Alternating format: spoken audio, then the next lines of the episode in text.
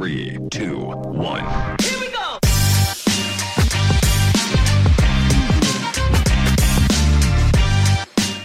Bueno, gente, el episodio de hoy, antes de comenzarlo, por favor, eh, suscríbanse a nuestro canal de YouTube eh, y síganos en nuestras redes sociales, arroba los emprendementes en Instagram, en TikTok también nos pueden encontrar como emprendementes. Eh, no tenemos Facebook, bueno, sí tenemos Facebook, pero la verdad es que subimos lo mismo de Instagram. Eh, y bueno, YouTube es, a donde pueden ver todo nuestro contenido. Compartan el contenido de nosotros, por favor. La invitada de hoy es un honor tener a una entrevistadora, porque ahora de entrevistar eres entrevistada. Judy Meana es la vicealcaldesa. Antes de que Judy fuera vicealcaldesa, Judy, por muchos años yo te vi en la televisión dando las noticias. Y antes era, era un rito religioso en las casas poner las noticias y tú eras parte de ese de esos canales, ¿no? El 13, el 4 y el 2, ¿no? Que eran los canales, bueno, y el 8 y el 11, eran los canales aquí en Panamá históricamente, ¿no? ¿Cómo tú sientes que, o sea, cómo tú llegas a ese mundo de, de la televisión? Desde muy jovencita. Imagínate que entré en Telemetro Reporta a los 19 años siendo estudiante. Wow. Un profesor de la universidad, que en paz descanse, Indalecio Rodríguez, en una clase donde nos enseñaron a leer el teleprompter, a él le gustó cómo lo hice y cuando acabó la clase me dijo, me gustó cómo lo hiciste, yo pienso que tú deberías hacer tu práctica profesional en un canal de televisión. Entonces le dije, bueno, profesor, hagan una carta de recomendación para hacer la carta eh, y llevarla a, a, los canales. Lo llevé a varios canales, me rechazaron, o sea, te imaginas el, el balde de agua fría, digo, sin hacerme audición ni casting, sino que me dijeron, no, mira, o sea, tú eh, llegaste... Sí, yo fui, ponte que a Canal 5, que también tenía como un espacio noticioso. Incluso hice casting en, en TVN para un programa, pero no era noticioso. Me rechazaron porque tenía problemas de peso. O sea, antes, en la época donde yo inicié en la televisión, había un tema con lo de la, la, la apariencia, cómo tú te podías ver o proyectar en, en cámaras. Entonces, eh, cuando se abre la oportunidad de hacer mi práctica profesional en Telemetro, fue un momento en el que el mismo canal estaba en una reestructuración y estaban buscando figuras para eh, ir a las calles como reporteros. Uh -huh. Entonces me presenté a mi entrevista a las 2 de la tarde. Ese día le tuve que pedir ropa prestada a mi mejor amiga porque no tenía una ropa, ¿sabes? Como para ir a una entrevista de a trabajo. una entrevista de trabajo Wow. y más que nada para dar una imagen de reportera. Claro. Y estuve desde las 2 de la tarde esperando hasta las 7 de la noche y gracias a que fui persistente o que me mantuve allí en la recepción, que yo pienso que en ese momento te puedes sentir frustrado y decir, me dejaron esperando. Telemetro quedaba aquí donde estaba el río. El ¿no? río, sí. Para mí fue un momento que nunca olvidaré porque en ese, en ese periodo que estuve de horas en, en el lobby esperando, empezaron a entrar y salir las caras de la televisión que yo también, como tú dices, ahora veía cuando estaba en Colón, las noticias, los programas de, de, de, de diversión, de entretenimiento. Y decía, wow, estoy aquí, bueno, vamos a ver qué pasa. Y gracias a que me mantuve en la recepción todas esas horas, la directora de noticias me dijo, empiezas mañana. Y en ese momento fue como que, bueno, lo logré, pero ¿qué me voy a poner mañana? O sea, había un tema de que conseguí esta oportunidad, pero luego tuve que llamar a todas mis amigas para que me prestaran ropa para poder ir a trabajar a Telemetro porque iba a estar en, en medio de todas estas figuras Claro. eh, de la televisión y... Y, y cuesta vestirse bien, o sea. Sí, bueno, no era que el tema de vestirse bien, sino porque yo no tenía ropa. Yo no tenía ropa para ir ni siquiera a una entrevista de trabajo porque estaba en la universidad, en la, en la universidad íbamos en jeans, suéter o camisas, pero no era una ropa para ir a una entrevista de trabajo. Y el mensaje es, es, esta historia siempre se la cuento a los jóvenes porque muchas veces dejan de ir no solamente a, a, estas oportunidades de trabajo, sino a eventos con sus amistades y porque no tengo que ponerme. O sea, el tema de, de, de que uno tiene que fluir y buscar ayuda, no tener pena de presti pedirle prestado a tu amiga un, un, una ropa para ir a un evento especial. Eh, yo creo que eso, esa decisión de tomar en ese momento la ayuda de mis amigas, que yo siempre se los agradezco porque siento que son parte de, de esos inicios, pues eh, fue bastante... Eh, ¿sabes? El, los inicios de Judy Meana, ¿no? Te dieron la mano, ¿no? Me dieron la mano y después me estaban correteando para que les devolviera el saco. Tú eres de Colón, tú vienes de, de Colón. Sí, mi, yo soy fam- C3. mi familia de Colón. Mi papá nació en, en Cocosolo, mi abuelo vivió Ah, ahí, mi abuelo también. Ellos eran Sonian y hablan siempre muy bonito de Colón.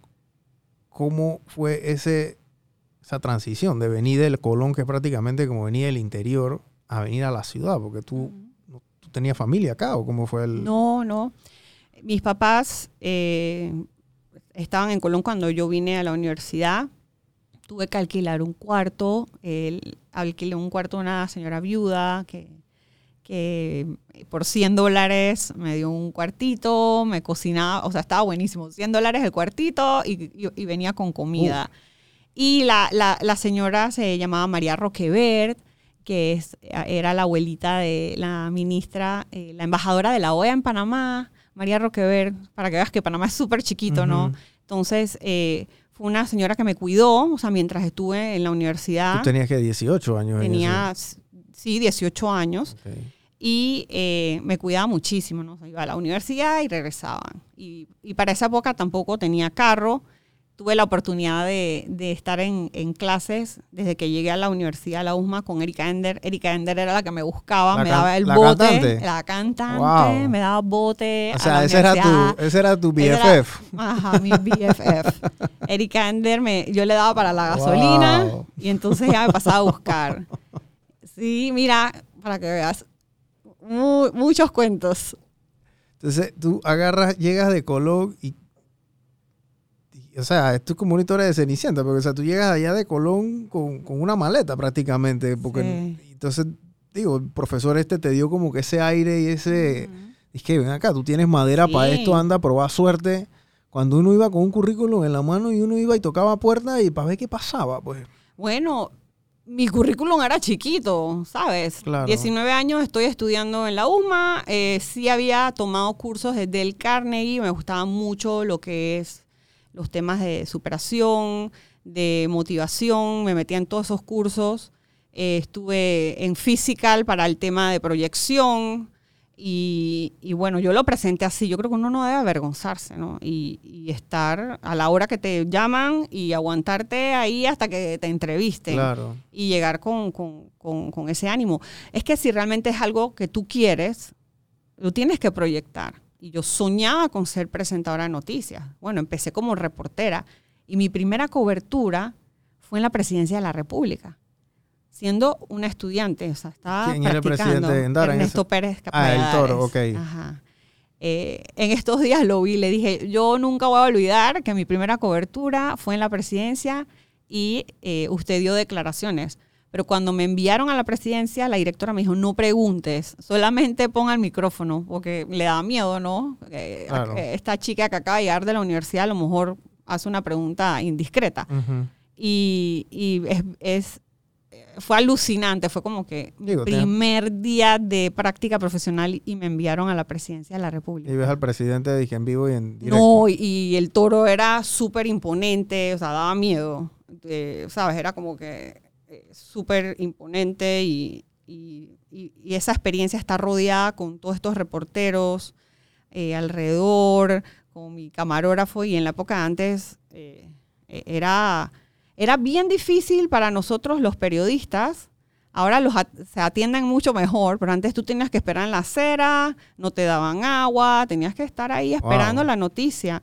Ahora sí somos más cuidadosos, ahora que estoy del otro lado, ¿no? De la moneda o de la acera. De darle su emparedadito, de su- su tratarlos cosita, bien, porque si no te asolean. Pero hay que darlos porque trabajan duro. Claro. No para que no nos asolen. Tú, este, yo creo que el, el tema del periodismo o la gente que sale en televisión, yo creo que se subestima un poco, porque antes salir en televisión era importantísimo. O sea, tú, tú estabas en la televisión, Judy, y eras prácticamente parte de la, de la familia de todo, de todo Panamá. Hoy en día con las redes sociales yo creo que eso se ha como que proliferado. Ahora cualquiera con un celular es reportero o atiende o quiere ser reportero y es mucho más fácil.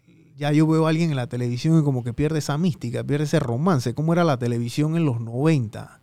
Porque esas son historias que uno escucha, como tú me estás diciendo. Sí. "Ey, yo entraba a las 8 y salía a las 12 de la noche. Y nadie se quejaba y todo el mundo contento y al día siguiente a las 6 estaban ahí. y ganabas un salario que todavía, yo creo que ese tema de los salarios... eh, ¿Cuánto ganaba un reportero? bueno, cuando yo empecé ganaba 300 dólares. Ese fue tu primer Ese cheque, fue mi 300 primer dólares. cheque, 300 dólares. Menos seguro social y eso te vienen 125 la quincena. Sí. Pero gracias a eso, sabes que ya tengo mis cuotas del Seguro Social pagados. Porque empecé a trabajar súper joven. En estos días me enteré. dije, me sentí vieja, pero no tengo la edad todavía para jubilarme. Pero dije, wow, ya las tengo todas pagadas. Eh, 300 dólares, pero te dan ropa, salón de belleza. O sea, era, un tema de la presencia. Si tú te das cuenta, en la época antes, por ejemplo, no podías salir sin, eh, sin mangas eh, o escotes. Eh, eh, salíamos, nos veíamos mayores. Porque mucha gente a veces nos, a mí me preguntan, ¿cuántos años tú tienes? Bueno, yo tengo 47 años, pero como empecé a los 19, la gente todavía como que no le sale el cálculo.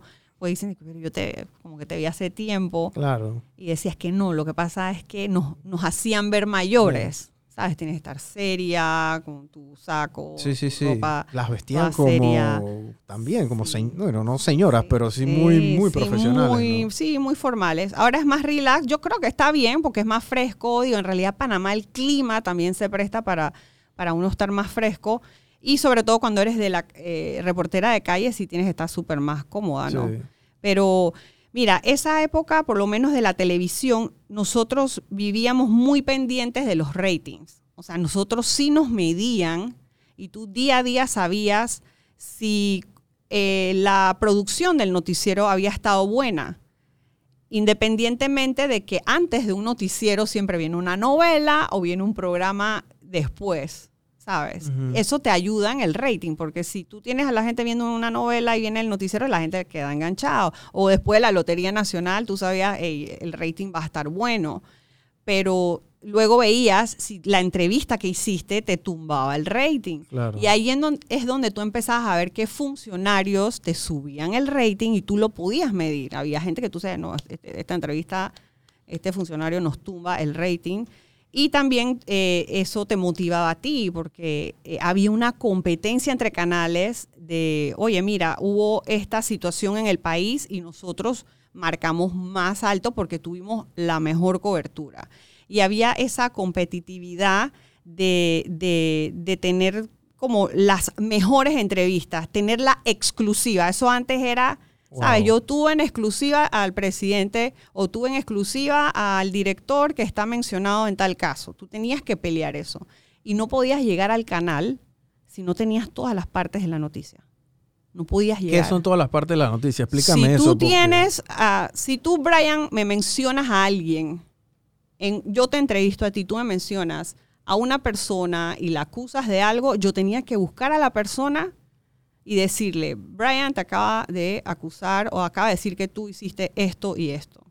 Y yo tenía que buscar a la persona, llamarla, ir a su oficina y pararme afuera y decir, bueno, vine a la oficina, toqué el timbre y me dijeron que no va a hablar. Yo decía, no, no quiso hablar, pero lo fui a buscar. Claro. Hoy día, Eso no se yo hace. he visto noticias que se hacen de redes sociales, Sí. de tweets, y, y tú no te enteras, Sí, es un o porque es un, un- un rumor.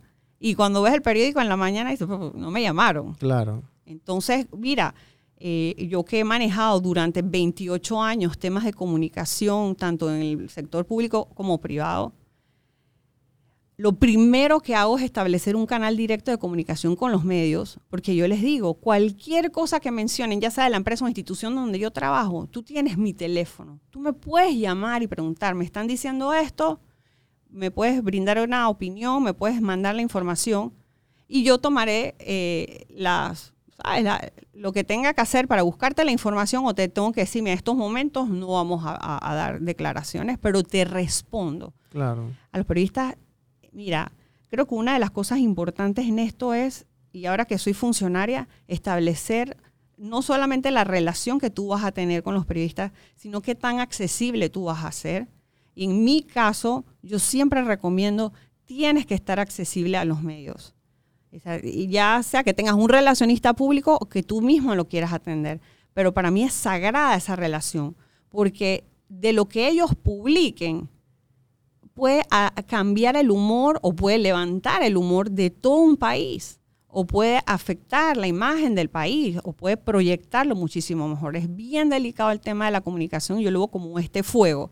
Tú tienes una, un fuego, tú tienes una antorcha, la antorcha te puede iluminar, pero si tú no lo controlas también te puede quemar todo. Así es la comunicación. Entonces, eh, y, y más que nada cuando eres funcionario. Sea, el funcionario tiene que estar totalmente eh, Y ser transparente. accesible ¿no? con los medios. Claro. Sí. Eh, yo me acuerdo los noticieros estos en los 90, o sea, eran, o sea, tú salías ahí, salía Gaviñazo, salía Jenny Lisette Anense, Condacín. O sea, y tenían como, como un aura de elegancia, o sea, eran como estrellas de cine para mí, pues, porque yo las veía y yo dije, wow, esto, o sea, todo el mundo estaba como que tan elegante, y, y inclusive, digo, yo nunca recuerdo haberte visto fuera, pero me acuerdo que una vez yo vi a, Lisette Condacín en un, en Nápoles, una La cosa voz. así, entonces... O sea, esta señora entró y tú sabías que la tipa había entrado al restaurante, me explico. O sea, era como una... Imponente. pues, Sí, sí. o sea, entonces, eh, y, y por muchos años el periodismo fue así aquí en Panamá. Y bueno, ahora me dices que ahora las, digo, y ahora las cosas no son igual, ¿no? Ahora la noticia no necesariamente tiene que ser la noticia, sino que tiene que ser la primera en salir, ¿no? Y ahí uno también... Sí, la que- inmediatez La es inmediatez, sí, porque sí. dices cosas y después no tienes derecho a réplica y... O el que lo vio O- después no es el mismo que Sí. va a ver la réplica. ¿no? Así mismo. Y no, no, yo a veces veo noticias o veo, no sé, cualquier noticiero y lo veo y después a los 5 o 10 minutos bajan la noticia. Bueno, o tú das una entrevista de 30 minutos y en redes suben un pedacito de la entrevista que a lo mejor no fue... Sí, y lo sacan fuera de eh, contexto, ¿no? se Que puede sacar, sí, de contexto. lo sacan full fuera, fuera de contexto. O, o el receptor, ¿no? En realidad, porque tú puedes publicar una entrevista, un pedacito, pero si tú no explicas eh, cuál era el tema, la gente, o sea, puede interpretarlo de muchas maneras. ¿no? ¿A ti te apasiona este tema de la Me comunicación? encanta. ¿Te apasiona el tema de la comunicación? Porque tú siento que la, la vives y ahora que converso contigo, hablas de, digo, añoras este tema también de tu época cuando estabas en la televisión, ¿no? Pero este tema de la comunicación después que saliste de la televisión es otro mundo también, ¿no? Sí. Es- Es otro mundo porque estoy como en la cara opuesta. Porque cuando estás en los medios, el objetivo de un periodista debe ser buscar la verdad. Y bueno, la verdad tiene muchas, eh, muchas aristas o muchos puntos de vista y tú vas nutriendo y tu objetivo debe ser tratar, ¿no? De ser lo más imparcial posible, porque al final tú puedes tener alguna, algo preconcebido, alguna idea preconcebida, algún, tú sabes, algo que de repente te haga inclinarte hacia otro lado, incluso antes cuando dábamos noticias, incluso no podíamos hacer ni siquiera muecas. Porque si tú lees una noticia sobre X candidato o X partido o X situación y tú haces una mueca, se puede interpretar eh, tu disgusto o, bueno, yo estoy más contenta con tal persona. eh, y, y, y estar ahora en el otro lado como funcionaria, o sea, mi deber es informar. O sea, el funcionario debe informar. Eh, por lo menos en mi caso que he sido portavoz y un vocero habla en nombre de alguien. Tú no puedes opinar. Pues si tú me dices, Judy, yo quiero que tú seas mi vocera, yo tengo que informar lo que tú quieres que yo le, le, le comunique a, a los, a los televidentes o a- al- al público que necesite una aclaración. Y el papel del medio sí es cuestionar Claro. Y los funcionarios no podemos meternos con eso. El periodista te puede preguntar exactamente lo que él necesite preguntarte y tu deber es informar. Y lo que se debe entender hoy día, que yo creo que a veces que se pierde, es que en una entrevista tú también tienes que respetar que yo te voy a dar mis respuestas y tú no tienes por qué molestarte si mis respuestas no eran lo que tú querías que yo dijera. Claro. A veces eh, creo que se pierde como ese, con- ese control de las emociones y ese respeto que yo siento que antes había. Yo podía entrevistar a una persona que estuviera presa y si yo quería entrevistarlo porque quería saber por qué había cometido ese delito, yo no me podía transformar o como decimos en panameño, monstruosear atacando a la persona si lo que yo quiero es que él me narre qué fue lo que pasó. Eh, y hoy día también eh, el tema de la presunción de la inocencia, que se pierde muchas veces, la invasión a la privacidad, que eso yo siento que antes no se veía, de rumores. de hablar de gente, de dañar reputaciones, porque no buscas a la persona para que te explique eh, alguna duda que tú tengas, y más que nada en la parte de quienes somos funcionarios públicos, que la gente lo que quiere saber es si tú estás haciendo las cosas bien. Eh, y, y yo eso es lo que veo ahora. Yo creo que al final una entrevista es como tú te sientes. Me invitaste a tu casa, tú quieres echar, vamos a decirlo así, como echar un cuento, echar cuento y conocerme. Pero si me empiezas a atacar Claro. eh, o, o empiezas a opinar sobre lo que yo te estoy diciendo cuando es lo que yo te quiero contar, muchas veces tú puedes dudar y ella no me está contando todo, pero tú puedes preguntarme, repreguntarme hasta que llegues al fondo, Claro. pero no atacarme. Siento que a veces las entrevistas se convierten en juzgados cuando si tú tienes una denuncia, una demanda o una situación con la justicia, tú tienes que ir a los tribunales. Los medios de comunicación tú informas. O tú me caes mal y entonces te atacamos y o yo no simpatizo contigo y entonces vamos a, a- vamos a ponerte la dura para que quedes mal. No, no se debe tratar de eso. Se debe tratar de que tú tienes la responsabilidad de informarle a toda tu teleaudiencia de un tema que le interesa. Y ojalá los temas que- que se, que se pusieran en prioridad son los que verdaderamente van a cambiar la vida de, de la- de las personas Claro. que están viéndote, de darles ideas, de que puedan tomar mejores decisiones, porque la información es poder. Yo creo que la gente puede vivir con la verdad. Y es otra crítica que hago es del lado de acá. A veces los funcionarios les da miedo dar la cara, les da temor. Y yo creo que hoy día lo Eso que... era así antes también. O sea, Sí, cuando, tú no, eras, cuando tú eras a los 18, 19 años que Sí, estabas en claro. Telemetro, o sea, el, el- el Claro. funcionario también o, o cualquier persona que quisiera, estaba envuelto en, al- en- en- en- en algún tema o necesitaba dar la cara de algo, sea lo que sea, sentían a veces ese, ese, ese re- es- es- esa Claro, reserva. sí, y es su derecho. Tú, tú puedes decidir, mira, no quiero dar una entrevista ya porque quiero entender o no he leído de el, por qué me están demandando, quiero leerlo. Puedo hacer un comunicado, no necesariamente tengo que dar una entrevista, o puedo decirle a mis abogados que den la entrevista por mí. O sea, tú, tú decides tus tiempos.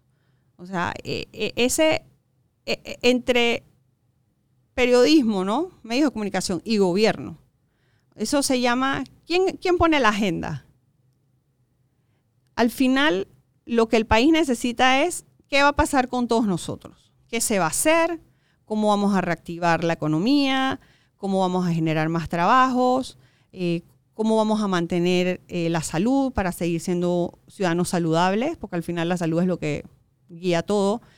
Pero, ¿quién pone la agenda en que en vez de enfocarnos en unos temas, estemos en otros? Claro. que yo les llamo ruido y distracciones. Porque hay realidades. Si tú me dices, vamos a hablar de la basura, es un tema importante, pues es un tema de contaminación, un tema de salud. Pero una persona que de pronto en su día a día, cuando se molesta porque ve la ciudad con basura, tú le dices, ¿estás buscando trabajo? Eh, ¿Estás pendiente de las calificaciones de tu hijo? Eh, ¿Hiciste algo para buscar algo de comer? ¿Sabes? Al final, cada uno, cuando ve un noticiero, lo que tú quieres buscar es unas soluciones a los problemas. Obviamente hay que mostrar todo lo que está pasando. Claro. Pero siento que el enfoque, y, y soy un poquito atrevida en esto, porque los periodistas siempre dicen, yo como funcionaria no les puedo decir a ellos que, cómo hacer los noticieros. Yo Ujú. fui productora de noticieros. Y uno establece las prioridades y cómo quiere arrancar un noticiero. ¿Cuál es la noticia más urgente, más importante del país? Pero viendo la situación que, que tenemos, donde ne- necesitamos más paz, necesitamos más unidad como país y tranquilidad, claro que sí, hay que mostrar los problemas como son. Para solucionar los problemas hay que mostrar la verdad, pero también hay que mostrar las soluciones. claro. No todo puede ser el problema, el problema, el problema. ¿Cómo lo vamos a resolver? Entrevista a expertos. Veo en la universidad investigadores. Hay investigadores buenísimos en la Universidad Tecnológica que tienen estudios sobre contaminación del aire en Panamá. ¿Cómo afecta a los boneros el hecho de estar vendiendo en las calles con los autos pasando enfrente? ¿Cómo están perjudicando su salud? O sea, son temas que van educando a la gente las personas que viven en áreas inundables o de riesgo, que cuando se inundan pierden toda su casa. Ujú. Educa, di, usted no puede construir su casa cerca de ríos, cerca de quebradas, porque el cambio climático cada vez vamos a tener más situaciones, más catástrofes. Entonces, siento que ese es como el, el condimento que falta en, en la parte de los noticieros para los que ven televisión. Porque hoy día, yo te puedo decir algo, yo siento que la gente está más conectada a las redes o al WhatsApp cuando te mandan el video y digo, oye, mira lo que dijo tal, fulano, mira lo que dijo Mengano. Estamos más en ese, en ese, y es una distracción. ¿Cuánto tiempo se pierde la gente estando conectada en redes o contestando en Twitter o mandando estos mensajes o atacando Claro. y no tomando acción? ¿Cuánto tiempo pierdes? Eh, ah, yo me acuerdo que yo veía los noticieros y hace poco me acuerdo que me metí en YouTube y hay noticieros viejos aquí en Panamá que tú te metes y ves, dije, ¿cómo? decían Panamá vieja escuela. Sí, y entonces esa noticia, había un señor en Canal 4 que tenía los, unos lentes que se me olvidó el Ah, nombre. Celiano Fonseca. Celiano Fonseca. Ujú. Eh, y entonces, tú sabes, este tipo tenía una adicción y una manera de hablar. A mí me gusta verlos porque a mí me gusta tratar de emular, es- eh, de, hablar bien, pues, y especialmente ahora que estoy en esto. Pero el reportero o el presentador de noticias en ese momento, Judy, no emitía una, opini- una opinión. ¿Me explico? O sea, eso no se hacía. O sea, ustedes leían una noticia que estaba escrita por alguien y a veces, bueno, quién sabe, eran ustedes o eran los escritores o no sé cómo funcionaba esa dinámica bien, pero ustedes comunicaban la noticia y la decían tal cual se les había presentado. Lo que yo veo hoy en día es que el reportero o el presentador de noticias emite opinión en el programa. Y en los tiempos de los 90, el único que emitió opinión aquí, que se metió en su par de enredos, era Juan Carlos Tapia, que tuvo que cambiar como de dos, tres canales porque eh, le dijeron que no podía y después se fue para otro y así. Y- buenísimo. Me y él, lo, y él lo dijo en, vo- en, en voz pública. Me acuerdo que él se fue de Canal 4 para Canal 2 porque él tuvo un enredo con el presidente en ese momento. No me acuerdo ni quién era. Pero eh, porque le pidieron que no hiciera y se, y se fue para otro lado. Bueno, a mí me tocó vivir de colegas que sí tuvieron situaciones de persecución, así como ataques, eh, por, por hacer preguntas, ni siquiera opinar. Porque es que si tú, si tú realmente quieres llegar a la verdad y tú empiezas a hacer preguntas, la- tú, vas a- tú ves que la gente se está incomodando. Claro. Y cuando tú ves que una persona se está incomodando por una pregunta, tú dices, ¿Qué aquí hay algo. ¿Por Pero qué? acuérdate que noticia es lo que alguien no quiere que se sepa. Y eh, en eso, a mí me tocó ser portavoz y había veces que hacía conferencias de prensa y yo me quedaba esperando que me preguntaran y no me preguntaban. Yo decía, bueno, o dije todo lo que tenía que decir o aquí a nadie le... Todo el mundo quedó claro, pero era exitoso, pues, porque tú en una conferencia de prensa lo que esperas es que venga. el ¿no? Sí, claro. Por ejemplo, ahora que soy vicealcaldesa, cada vez que me paro en un medio, yo sé que tengo que, que, que dar la cara, ¿no? Y, y al final, ¿qué es lo que te da esa seguridad? Que tú no puedes inventar lo que no sabes.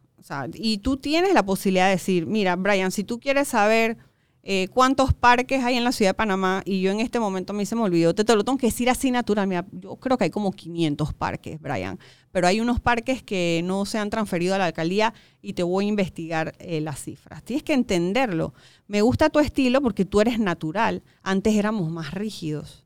O sea, éramos más rígidos y tú te das cuenta eh, que eso ha evolucionado porque el, el televidente y más con las redes sociales, la gente hace más clic con el que te habla. Entonces, cuando tú lees un teleprompter, tú no, no ves la diferencia que se siente que está leyendo claro. o se ve fingido.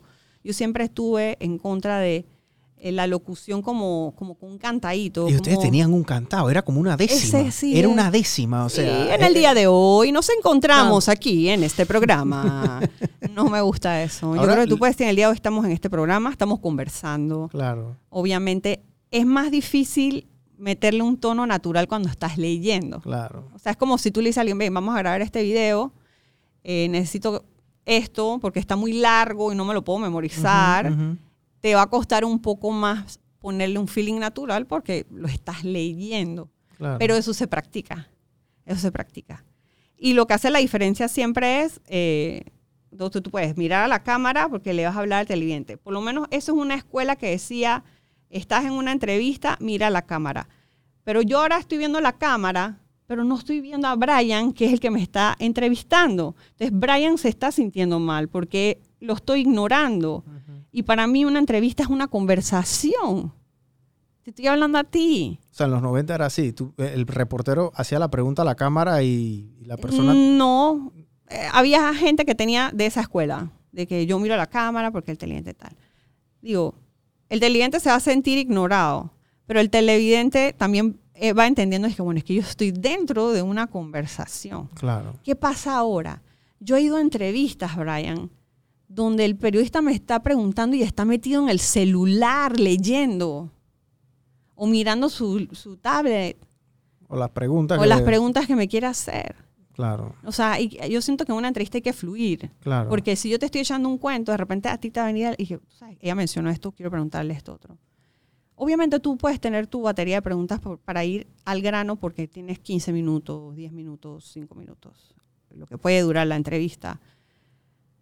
Pero yo siento que esa es una falta de, de cortesía, de respeto. Como en la vida real, si tú y yo quedamos en una cita para conversar, que ellos te metían mi celular. Sí. Pues si tú miras los, no- las- los noticieros y las, Todo mundo los programas de el tele, todo el mundo anda mirando el celular. Todo Eso yo no lo entiendo. Sí, yo, tam- yo tampoco entiendo esa, esa parte. Yo la verdad es que a mí me encanta ver estos periodistas de la vieja escuela, en 60 Minutes, Dan Rather, estos tipos, estos gringos, Barbara Walters, Oprah Winfrey, que hace estas entrevistas. Y los tipos no, no llevan nada, Judy, ¿me explico? O sea, estos tipos de la ABC... Ellos pueden tener sus teleprompters. y, y- y iban como que, o sea, ellos iban, claro, en las preguntas que le iban a hacer a estos, no sé, asesinos en serie, Barbara Walter entrevistando a Mike Tyson, o sea, eso fue cosas de esa índole que ya no se hacen, me explico, o sea, eso ya, e- e- eso es- ya todo el mundo está con el celular como, como, como tú dices, ¿no? O sea, no es... O ya hacen una introducción, ya como que predisponen la entrevista, ¿no? Sí. Eh, tú haces la pregunta e incluso no tienes que hacer un comentario.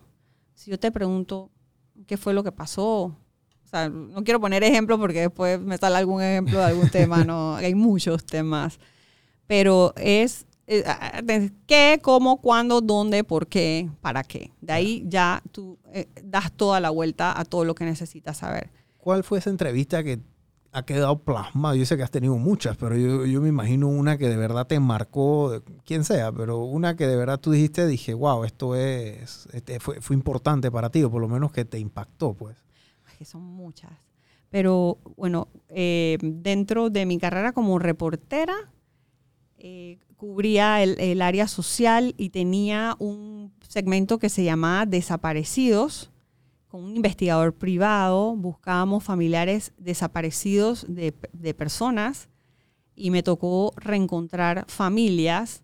Por ejemplo, había una chica que eh, su mamá era paciente del Instituto Mental, que antes era el Matías Hernández, la señora con esquizofrenia hebefrénica, que es la peor. Había, ten- o sea, tenía cinco hijos, pero sus cinco hijos estaban en Estados Unidos y ella no sabía nada de sus hijos dizque, desde hace 30 años.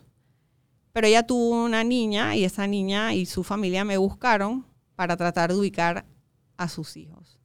Y los encontramos en Estados Unidos. Wow. O sea, no fue una entrevista, sino fue una investigación. O sea, y lo que más a mí me impactaron fueron investigaciones. Eso. A otro chico que también que su mamá eh, solo le dijo, mi papá vive en Estados Unidos y tal, y, y nunca lo conoció, también le encontramos el papá. Hubo otro caso de una chica que su padrastro se llevó a sus cinco hermanitos a Colón, ella vivía en Veraguas y los reencontramos. O sea, tenía 15 años de no ver a sus hermanitos. O sea, se acordaba de ellos chiquititos, después los reencontramos. O sea, esas son historias que, que marcaron más mi vida. Hubo otro caso también de un niño desaparecido, que sus papás toda la vida pensaron el niño está desaparecido, lo secuestraron, y con la investigación que hice, eh, y en esa época que era presidenta Mireya Moscoso, teníamos la Comisión de la Verdad que estaba investigando a los desaparecidos de la dictadura. Se enviaban osamentas para hacer prueba de ADN. Entonces, encontré que en la morgue eh, con el doctor Pachar había una caja con una osamenta de un niño. Y yo le pido a la presidenta Moscoso, es que mire, tengo este caso, esta familia lleva 15 años, imagínate, 15 años Buscando, este niño. al niño. Y lo último que puede hacer para que ya, o sea, sepamos la verdad es que se le haga la prueba eh, de ADN eh, en, en osamenta a, a- a- esto, a esto, pues. Y se le sacó la sangre a la mamá, se mandaba a Estados Unidos y resultó ser el niño. Ay, Sí. Lo sepultaron, o sea, Claro. fue como cerrar un capítulo súper difícil, pero fue una denuncia que quedó como en el olvido, pues los papás pusieron la denuncia, en esa época era que la DIJ, y busqué los expedientes, hice todo el recorrido, entrevisté a los vecinos, el niño se había ido caminando solo, se metió en un herbazal, y eso me marcó mucho después también cuando tuve mis hijos y, y cada vez que veo niños les hablo a los papás, no lo dejes solo, porque el niño se fue caminando atrás de un tío, el tío no se dio cuenta que el niño de cuatro años venía caminando atrás y el niño se perdió en un herbazal y eh, lo encontraron, encontraron la osamenta, pero los papás no querían aceptar que pudiera ser el niño y en realidad tú no lo aceptas porque tú dices, no, no es pues, no había cómo probarlo que fuera. Claro. y después de 15 años que se, se reabre este caso a solicitud de los papás que me buscaron para hacer la investigación. Se pudo, se pudo pues cerrar ese, Cerraron ese cerrar capítulo ahí, esa capítulo gente. y claro, Gracias a Dios. mucha sanidad y todo y, y muy, muy fuerte. Para mí eso fue muy fuerte tener que darles esa noticia ¿no? a los papás. Yo ahora que entrevisto y bueno, hablo con gente, hay algo que me imagino que bueno, tú lo has sentido muchas veces, que es una especie de conexión que uno hace con la persona, porque hay gente que se sienta aquí al frente, Judy, y es, es muy fuerte el testimonio, me explico. O sea, aquí tuvo Ari Mayón antes de morirse y me decía, que se me quiera la voz, no me voy a morir, me decía. Y el cáncer se la estaba comiendo. ¿Me explico? Y es muy, y, ¿sabes? y uno trata como de, de estar en, en compostura porque tú no quieres como que la persona se sienta incómoda, pero es fuerte, ¿no? Entonces como, o sea, esa clase de conexión existe y, y cómo tú haces como para no llevarte eso para la casa, porque yo he hecho, he hecho 40 entrevistas, tú posiblemente has hecho No, 4000 ah. entrevistas, ¿me explico? No, y como funcionaria también, por ejemplo, algo que yo no me he podido sacar de mi cabeza. A mí me tocó manejar lo del 23 de octubre, los quemados. Yo fui la primera persona que vi a, a- a los, los cadáveres en la morgue. Y me tocó ir al Santo Tomás y ver cuando curaban a los sobrevivientes. Esas son imágenes que muy difíciles de borrar.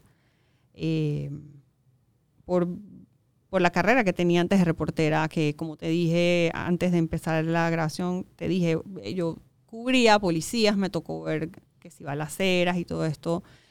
La primera vez que yo vi una, una situación de un homicidio, un asesinato, o sea, sí, yo casi me desmayo, o sea, yo decía, ¿esto qué es?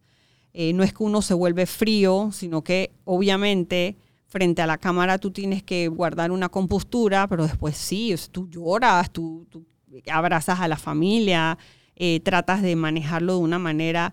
eh, por eso te digo, eh, esas noticias, la gente las ve, eso genera morbo. O sea, tú tienes que quitarle esa, ese sensacionalismo e informar. Incluso hay momentos en los que tú tienes que evaluar que, por qué tú vas a informar o mostrando cadáveres. Por ejemplo, en la formación que yo estuve en España, donde eh, tuve la oportunidad de, de- de formarme para producción de noticieros y corresponsalías. Era la época donde estaban los atentados de ETA y decían los españoles, nosotros no mostramos a la gente descuartizada ni, ni, ni a los muertos. Claro. No necesitas mostrarlo. Hasta el sol de hoy no, No hay eso. necesitas mostrarlo. No necesitas mostrarlo. Y tú también puedes informar en positivo.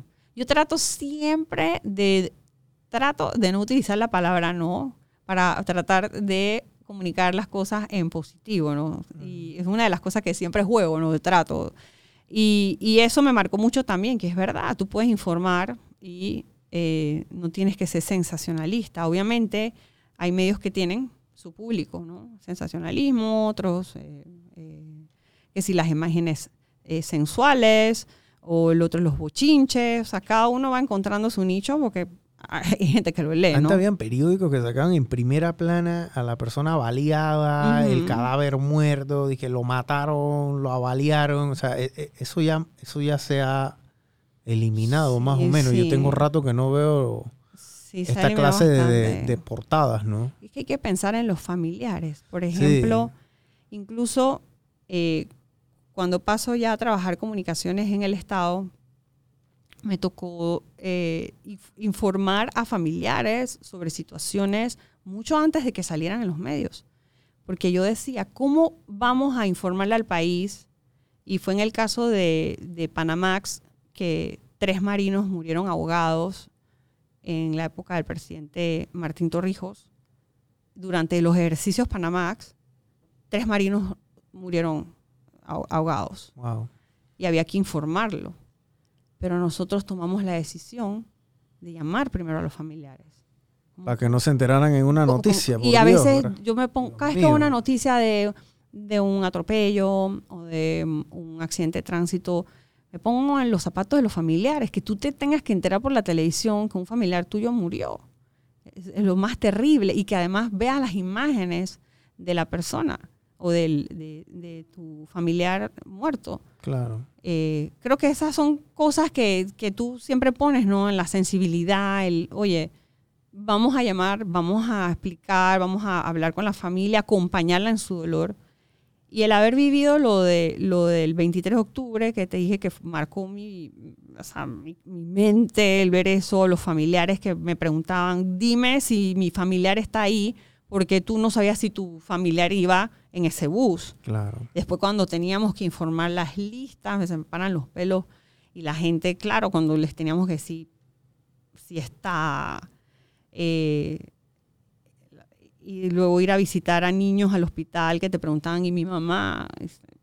¿Cómo tú dices al niño que la mamá se murió? Claro. Y bueno, y cada 23 de octubre se recuerda ese episodio porque también eh, marcó la transformación y la necesidad de buscar mejoras en el sistema de Bueno, transporte. eh, por ese episodio fue Pero- que se sacaron todos los Diablos Rojos y todos esos buses. Y- me tardó mucho, porque esto fue en la época de Torrijos y después fue hasta la época de Martinelli que se hizo la transformación del Metrobús, ¿no? Y la gente decía, ¿por qué tiene que pasar una tragedia para que se tomen decisiones en este país? Claro. Y, y bueno, después de ese, durante la administración de Martinelli ocurre lo de las garzas de Pacora, que fue por ir a altas velocidades, este camión que se choca con estos buses.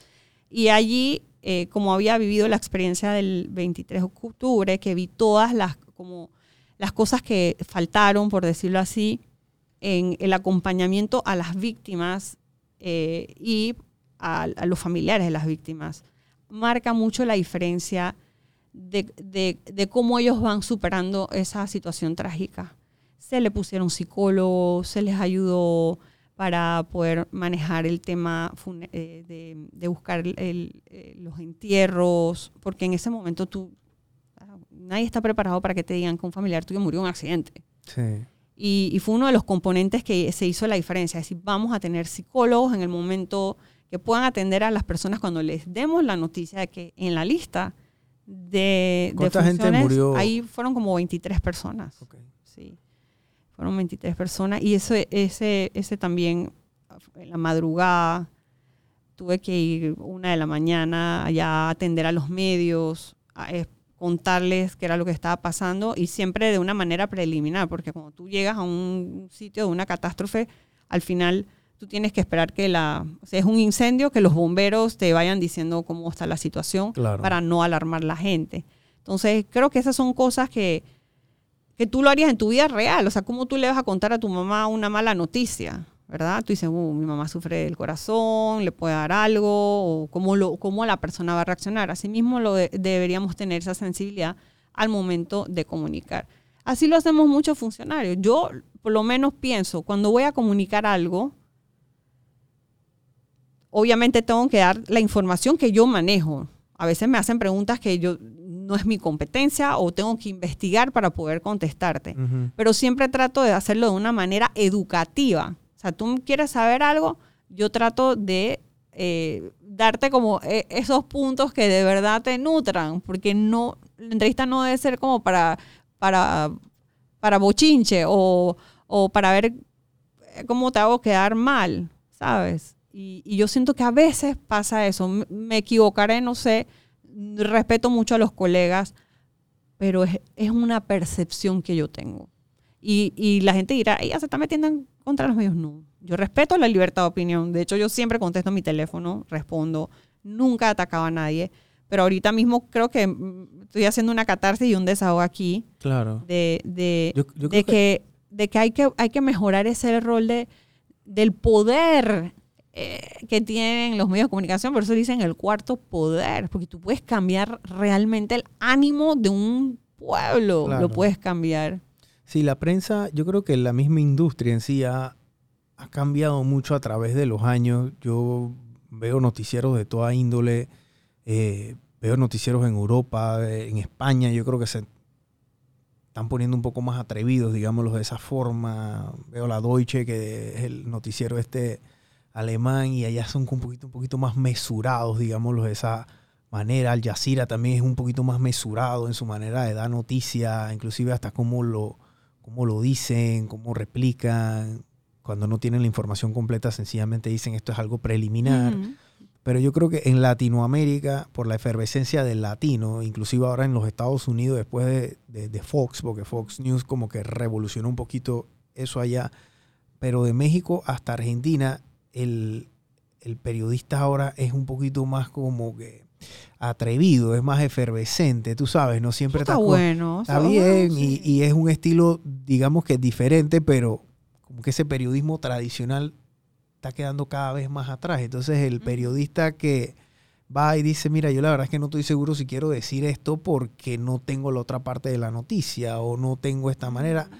Entonces van y no lo hacen, pues, porque, porque no es lo habitual. Entonces, tú, tú sabes que todo el mundo está usando, todo el mundo está comiendo McDonald's y vienes tú y quieres comer Burger King, como que te van a mirar raro, pues, me explico, ya estás anticuado, eh, no sé qué, eso no genera, eso no hace el tráfico, no sé qué, porque a la hora de la hora los medios que están golpeadísimos también, Judy, ojo, los Que viven medios de la viven de la golpeados, publicidad. golpeados, golpeados. Entonces, ya llega un momento que es como el último bocado de aire y la desesperación te lleva a hacer cosas que tú normalmente probablemente no ibas a hacer, porque ahora ellos están tratando es de sobrevivir. Los medios en pandemia Pero les que- dieron ok, duro. si tú tienes un medio donde, donde te dices, yo voy a atacar, pues, eh, o no digamos atacar, pues quiero buscar la verdad. Y yo voy a sentar al funcionario y yo voy a llegar hasta lo último. Pero tienes que cinco minutos, seis minutos, diez minutos de entrevista. No va a pasar. No, no va a pasar. Pero los medios viven de la pauta de publicidad, ¿verdad? Y al final, tu cliente, él va a ver qué noticiero se ve más, eh, qué programas tienen más rating, y la gente se está metiendo en lo digital. La gente se está metiendo en lo digital, los- las empresas. Eh, la manera de comunicar ahora es todo lo digital. Entonces hay como una situación bien, bien, eh, yo creo que apretada. Incluso yo he visto reducción de que yo no veo tantos reporteros en la calle como antes. No les da capacidad de cubrir. Si el distrito de Panamá tiene 26 corregimientos y tú tienes 5 reporteros, ¿cómo cubres la ciudad de Panamá en noticias? No puedes. Con videos que te manda la gente. Y tú no sabes si fue un video malintencionado. Ha habido noticias de videos y que no, pedimos disculpas, ese video fue en El Salvador, no fue en Panamá. Pasa. Pasa. Sí, ha pasado. O ah, esa noticia es vieja. Sí, reportan, Sí. sí. O sea, yo, yo, yo, tú prendes cualquier noticiero hoy a las 6 de la mañana y tú vas a ver videos de celular de gente y Ah, son reporteros ciudadanos. A mí me parece, me parece que el, eh, es, es lo que el ciudadano también es parte ahora. Dice, yo te voy a comunicar lo que yo estoy viviendo. Por ejemplo, yo cada noche recibo denuncias de vecinos con el tema del ruido. Que tú dices, las empresas, los, los que tienen restaurantes y bares que se porten bien, o sea, hay regulaciones de ruido, cumplan claro. y los vecinos graban. Y en- como decimos en panameño, te sapean. Dicen, Sí, sí, mira, sí. haciendo ruido, no puedo dormir.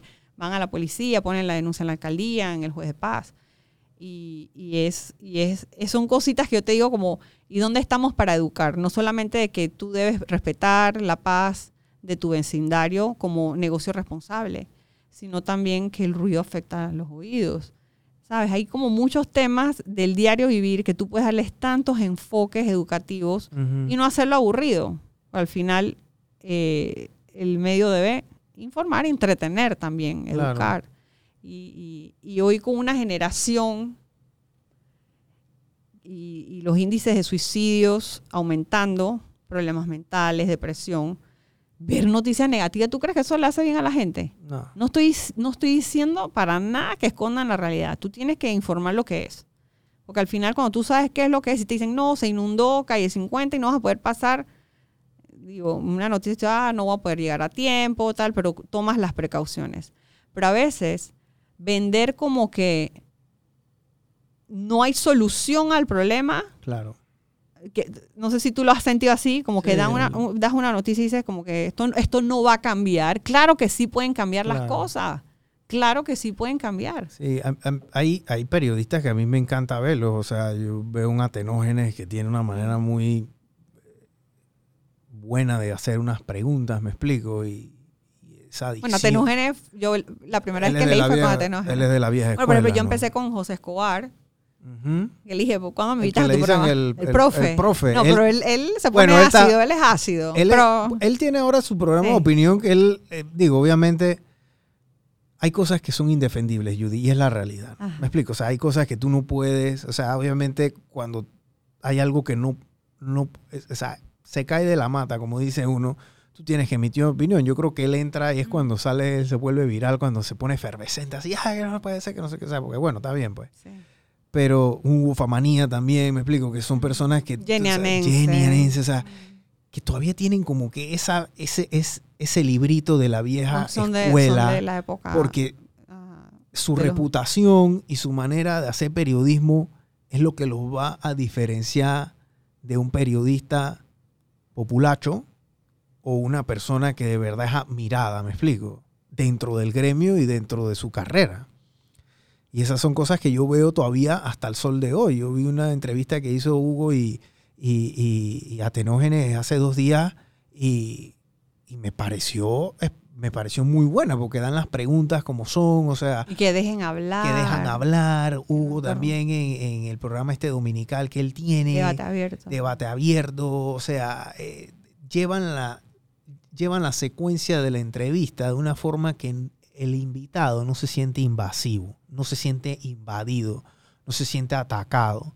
Porque si yo aquí comienzo a atacarte, Judy, tú vas a cerrarte en el caparazón y la entrevista va a acabarse en 15 segundos. ¿Me explico?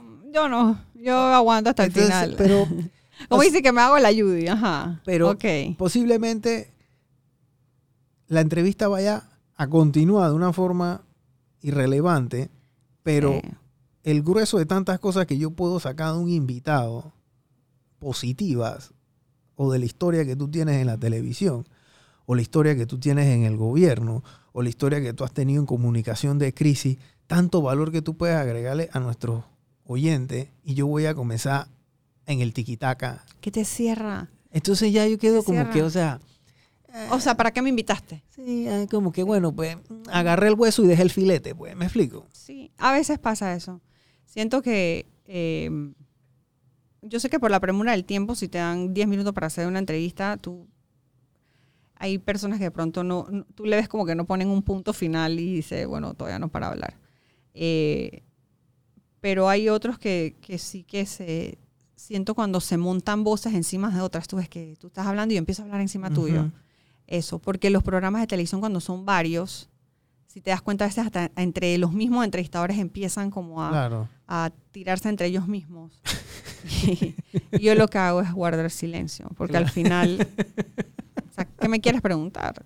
Pregúntame, Claro. pregúntame, ¿no? Sí, yo, yo, digo, yo soy muy respetuoso de esa, de esa parte y respeto también a las personas que, tú sabes, ¿no? Mira, por ejemplo, a mí me encanta Flor Misrachi, porque a mí me parece que es bastante eh, incisiva.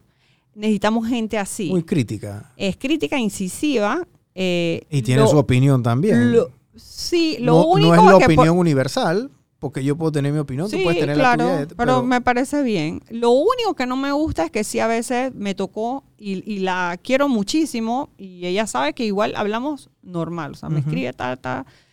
Pero lo único que no me gusta es que a veces, ponte, que hacía comentarios sobre mí, pero no me llamaba para preguntarme si lo que iba a decir era verdad o, o- o no. Eh, pero bueno, eso es su estilo o- y es su... O sea, tú en tu programa tú puedes opinar y decir, es tu programa. Yo tengo que respetar que es tu programa, pues. Claro. Pero esas son las cosas que a veces tú... Que yo tengo un programa y empiezo a hablar de ti y no te llame, Brian. ¿Me explico? A veces veo entrevistas que sientan a alguien y yo, "¿Y ¿por qué no le preguntaron de tal cosa? ¿Sabes? Claro. Como, como que dices, que, bueno, no aprovecharon que estaba esta persona y por qué no le preguntaron de esto, esto y esto. Y yo veo después los comentarios que la gente dice que "Y no le preguntaron de esto, esto y esto. O sea, es bien delicado estar en el, en el asiento del entrevistador. Claro, porque tienes una responsabilidad de informar, ¿no? Especialmente en los medios de Sí, comunicación. tienes que preguntar, tienes que cuestionar. Y, y uno de los principios de la buena comunicación es el escuchar. O sea, si tú me haces una pregunta, pero tú no estás pendiente de lo que yo estoy hablando, y después saltas a otro tema, y yo te había contestado algo súper importante, Y no le diste follow up a y la no pregunta. le diste follow, la gente va a decir, "Ey, ella le acaba de decir tal cosa, y él... no- Bótenlo. no se dio cuenta. Sí, sí, sí, sí, sí. Y, y claro, al final no podemos vivir con ese miedo porque a veces hay funcionarios que piensan que oh, no te metas con los medios o eh, tienes que atenderlos bien. Yo les digo, mira, por más que tú pongas publicidad, tanto empresas como instituciones, si tú pautas en un medio, eso no te da derecho a que la gente no vaya a publicar noticias tuyas. El medio tiene que informar y te tienen que preguntar lo que te tengan que preguntar. Claro. Y si sale un escándalo, lo tienen que informar y tú tienes que ver la manera de cómo respondes. Pero otra cosa también es que yo pensaba, ¿no? Que los periodistas no deben estar involucrados en el proceso de ventas de publicidad.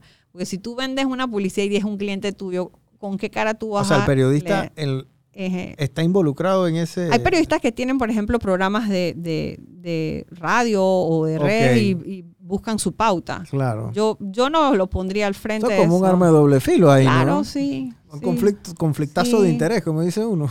Sí, sí, sí, sí. Porque Eh, si no yo es pido... conflicto de interés, pero yo creo que en- se- en el cerebro Hay se te va un sí, cortocircuito de que, bueno, delgadita ahí, Brian ¿no? me está pautando en mi programa. No le voy a No le voy a preguntar dar plomo y voy a, vamos a hablar mejor de otra cosa. el bochinche. X o, de tal cosa. Es como ahora, pues, este es tu podcast y tú me invitas a mí, Judy Mana, porque yo soy una persona que desde los 19 años trabajo, pero digan, dije, oye, no le preguntó nada a la alcaldía, pero es que este es un programa para hablar de temas varios. Tú me puedes preguntar Sí. lo, que, lo, que tú, lo que tú quieras. La gente a veces queda como... Bueno, es que tú hablas de la alcaldía todo el día, todo- pero tú no hablas todo el día de, de tu Sí, que mi vida es la- pública, mi vida la- es pública, pero no publicada. Claro, sí, exacto, ¿no? Entonces es como que yo te invité, Judy, porque la verdad es que a toda la gente que nos ve, especialmente los emprendedores, tienen que aprender a manejar el verbo, tienen que aprender a hablar, tú tienes que aprender a vender tu producto, tú tienes que aprender a vender tu servicio.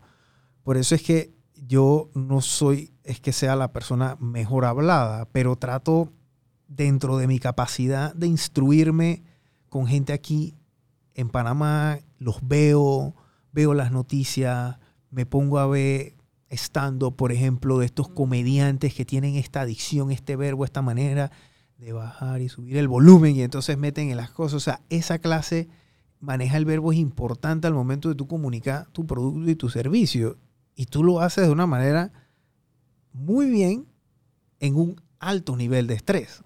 Porque a ti en estos medios, cuando tú te sientas ahí, no te están preguntando qué comiste y qué te vas a comer ahora en la cena y qué tú piensas si van a ganar los Yankees o van a ganar Houston. ¿Me explico? O sea, tú estás ahí y te están instigando. Prácticamente tú vas eh, o sea, con los guantes puestos porque tú no sabes si te van a pegar o te van a tratar suave. Sí, o muchas veces también pueden manejar otra información que yo no manejo. Y mira, al final, la pauta ya la sabes desde la mañana cuando ves los periódicos. Bueno, quieren saber sobre el tema de la planilla, ¿verdad? Quieren saber sobre eh, qué obras se han hecho. Entonces de ahí ya tú, tú tienes que ir preparado con, con la información que la institución tiene. Obviamente lo que te decía al inicio, si yo te doy una respuesta y te digo, bueno, la planilla aumentó porque hay tres nuevos corregimientos, Las Garzas, Don Bosco y Caimitillo.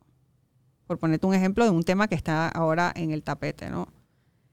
Y yo te voy a buscar cuánto es la, la, la cantidad de funcionarios de esas tres juntas comunales nuevas, porque la alcaldía paga el funcionamiento de las 26 juntas comunales.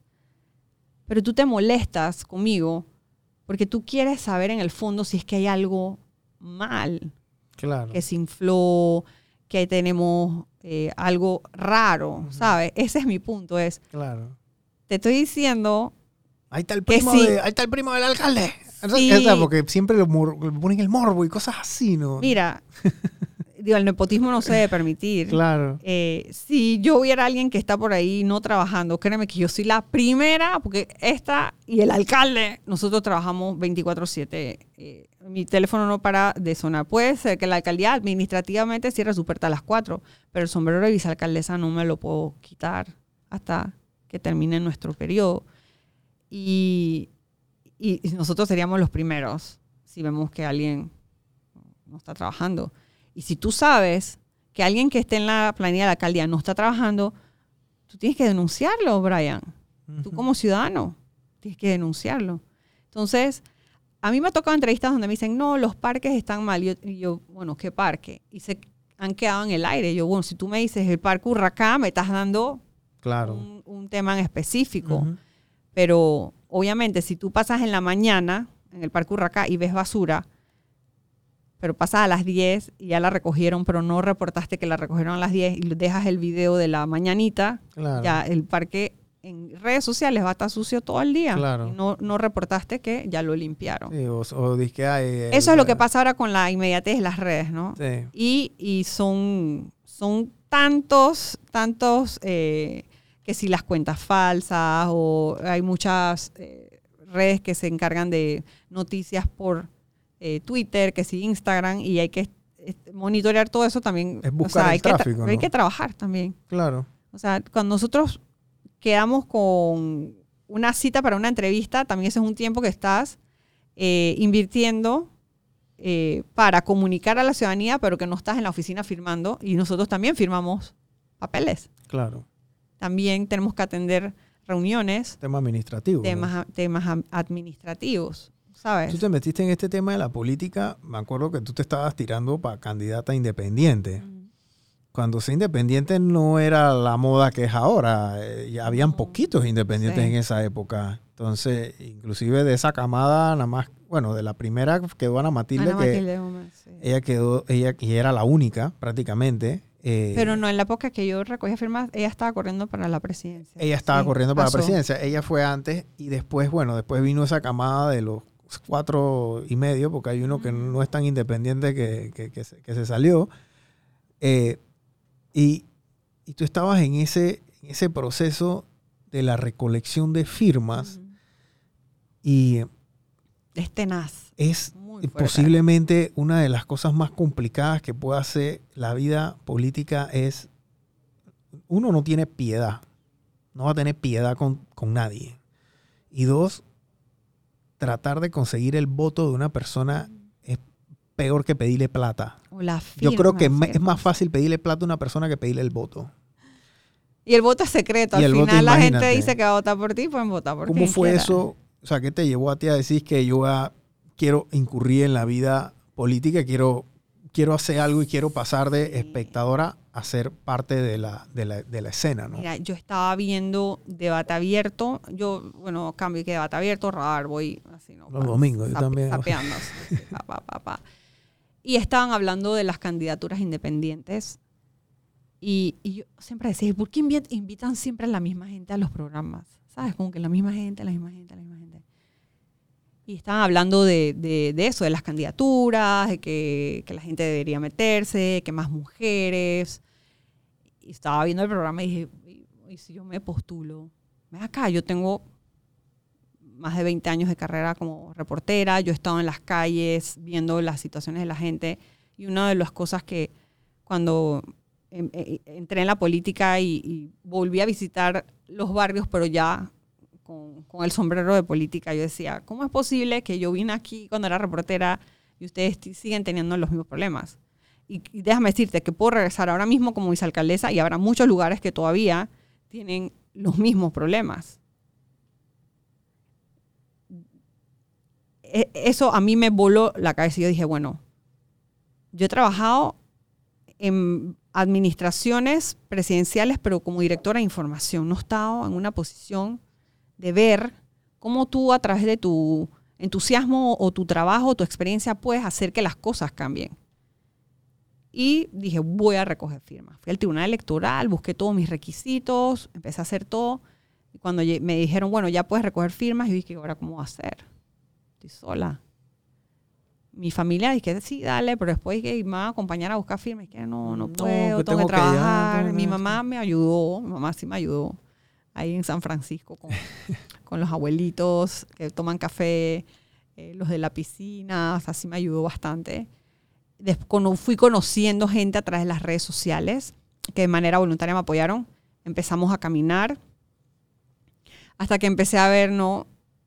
El miedo que tú dices que tiene la gente. Que no, yo por qué voy a firmar esto, eso para qué es, no, todos los políticos son iguales, porque tú te estás metiendo en eso, seguro es que tú quieres tener más plata, eh, no, de- no te metas en eso, que te van a ensuciar tu reputación, o sea, hay como que los, eh, los miedos de la gente y también muchas de las frustraciones porque me decían, no, ustedes nada más vienen cuando nos necesitan, pero después no regresan. Y ahora que yo estoy en esta posición, yo digo, hay lugares donde yo no he podido regresar, porque no te da tiempo. La ciudad de Panamá es grandísimo. Entonces sí se van estableciendo prioridades de los lugares más vulnerables, como tiene el gobierno, ¿no? Ponte un plan colmena que tú buscaste los corregimientos más pobres del país, ¿verdad? O vas monitoreando qué situaciones puntuales se van presentando en la ciudad. Pero hay lugares donde yo te aseguro que fui a recoger firmas y, y no, no, no he podido pasar porque no, no, no, no, ha, dado- no ha dado el tiempo. Pero que dentro de los planes del corregimiento, pues te hablo de una comunidad puntual, pero cuando tú hablas de corregimiento es donde tú le llamas a eso a la gente que no hay que pensar en lo individual, sino en lo colectivo. Ya los planes tienen que ser para tu corregimiento. Claro. No que, ah, no pasaste por la calle 74 San Francisco y tú pasabas por aquí. No, ahora hay que pensar en qué vamos a hacer con las aceras de San Francisco, o qué vamos a hacer con la movilidad en San Francisco, o con el ruido en San Francisco, ¿sabes? Y pongo ese ejemplo de San Francisco porque pasa más esos eh, tipos de, de situaciones en, en las áreas de Panamá Este, donde si yo te digo que San Francisco tiene mucha presencia en las redes sociales, pero la gente no se acuerda de Pacora, Las Garzas, Mañanitas, donde allá no hay aceras. La gente camina en la calle. aceras de, de- de- de tierra o lodo, y allá se están construyendo aceras. O en el área de Panamá Norte, Chilibre, Las Cumbres, eh, Ernesto Córdoba, donde también, Eso también es el municipio, aceras. ¿me explico? Sí, todo es el No es municipio. porque el área de San Francisco haga más bulla, hay que atenderlos más hacen- rápido, ¿no? Pero hay que atenderlos. También. Y ahí tú ves muchas imágenes de, de personas inconscientes que estacionan sus autos sobre las aceras, que es las quejas que yo más veo. Claro. Entonces, la gente piensa que es la alcaldía la que boletea, ¿no? Y es la. ATTT. Eh, y bueno, yo creo que al final entré en la política porque pienso que esa, esa sensibilidad que me dio haber estado como reportera de la mano con la comunidad, porque el periodista al final es un puente, o sea, tú conectas a la comunidad con el funcionario, porque la, la- la comunidad te busca, porque dicen nadie me hace caso, yo necesito que la- el presidente se entere que no tenemos puente, y el periodista va, y el periodista tiene acceso a buscar, oye, mira, acabo de ir a una comunidad tal, Ujú. o lo que es ahora, te lo tiran en vivo y tú en la televisión te enteras, ah, mira, están cerrando la calle por tal tema. Eh, y la gente toma esas medidas es para llamar la atención y buscar una respuesta. En desesperación. Y ahí que ¿no? nos dicen a nosotros los funcionarios, lo que se necesita hoy es estar escuchando a la gente Y la única manera de escuchar de verdad a la gente es que cada funcionario que tiene que ver con cada regional o con o las juntas comunales, que son los gobiernos locales, eh, tiene la oreja pegada. Para ir escalando, tú como funcionario, los problemas hacia arriba. Pero hay que estar en la base, que es el ciudadano. Cuando el ciudadano cierra la calle, Cuando ya no, No tiene, tiene otra. respuesta. Sí. no tiene respuesta. Y tú te das cuenta que vas y conversas y muchas veces también la misma comunidad no sabe cómo son los procesos administrativos para poder que se solucione una situación. Y los problemas no se resuelven de ya para allá en términos de obras importantes como conectar agua a una comunidad. Eso lleva tiempo. Pero si, si no lo comunican, si la gente se queda callada, yo siempre le digo a la gente, comunidad organizada, comunidad que tú ves que logra cambios.